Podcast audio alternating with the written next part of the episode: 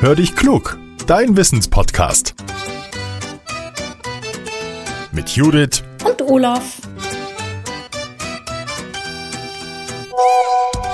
Ah, eine Sprachnachricht von Judith. Na, mal hören, was er will. Hallo, mein lieber Olaf. Hast du eigentlich noch CDs? Heute haben wir eine Frage dazu. Komm, wir hören mal rein. Hallo, ich bin Noah, ich bin fünf Jahre alt, komme aus Osterkappel. Ich möchte wissen, wie auf meinen CDs die Geschichten kommen.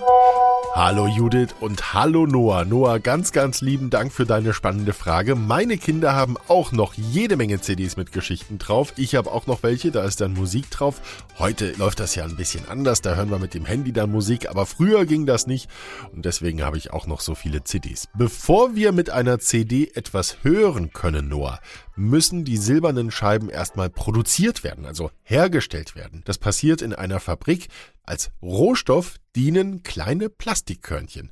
Die kommen in eine Maschine, in der der Kunststoff dieser Plastikkörnchen sehr, sehr heiß gemacht und schließlich gepresst werden, sodass wir an die flachen Scheiben kommen. Die sind zu diesem Zeitpunkt noch durchsichtig. Wenn wir sie so in den CD-Player legen, hören wir zwar ein Geräusch, aber Musik kommt da noch nicht. Der Scheibe fehlt dafür noch was. Und zwar braucht sie eine Aluminiumschicht, die sie ebenfalls in einer Maschine bekommt. Die wird noch mit einem Schutz überzogen, damit die CD später nicht so leicht zerkratzen kann, wenn wir sie benutzen. Was die Scheibe dann bereits hat, sind kleine Vertiefungen. Die wurden beim Herstellen reingedrückt. In der Maschine war dafür eine sogenannte Pressmatrize. Diese Vertiefungen, die sind für das Abspielen von Musik oder von deinen Geschichten nur von enormer Bedeutung, denn nur damit wird für uns etwas hörbar. Im CD-Player gibt es nämlich einen Laser und der bringt sein Licht auf die CD und das Licht wird zurückgeworfen und das Muster auf der Scheibe auf der CD wird von dem CD-Player ausgelesen und in Musik sozusagen übersetzt das heißt, wir können dann was hören, deine Geschichten oder die Musik. Das Muster wenn du jetzt die CD mal genauer anguckst, kannst du mit bloßem Auge nicht erkennen. Dafür braucht es ein spezielles Mikroskop.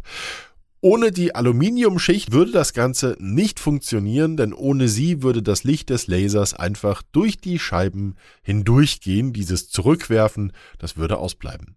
So, Judith gräbt nächste Woche bestimmt wieder eine spannende Frage aus. Oder habt ihr eine tolle Frage wie Noah für uns? Dann nehmt bitte eine Sprachmemo auf und verratet uns, wie ihr heißt und woher ihr kommt. Die Nachricht schickt ihr dann an hallo at podcast-factory.de und teilt unseren Podcast gerne auch, wenn er euch gefällt. Oder lasst uns eine gute Bewertung da. Das hilft uns.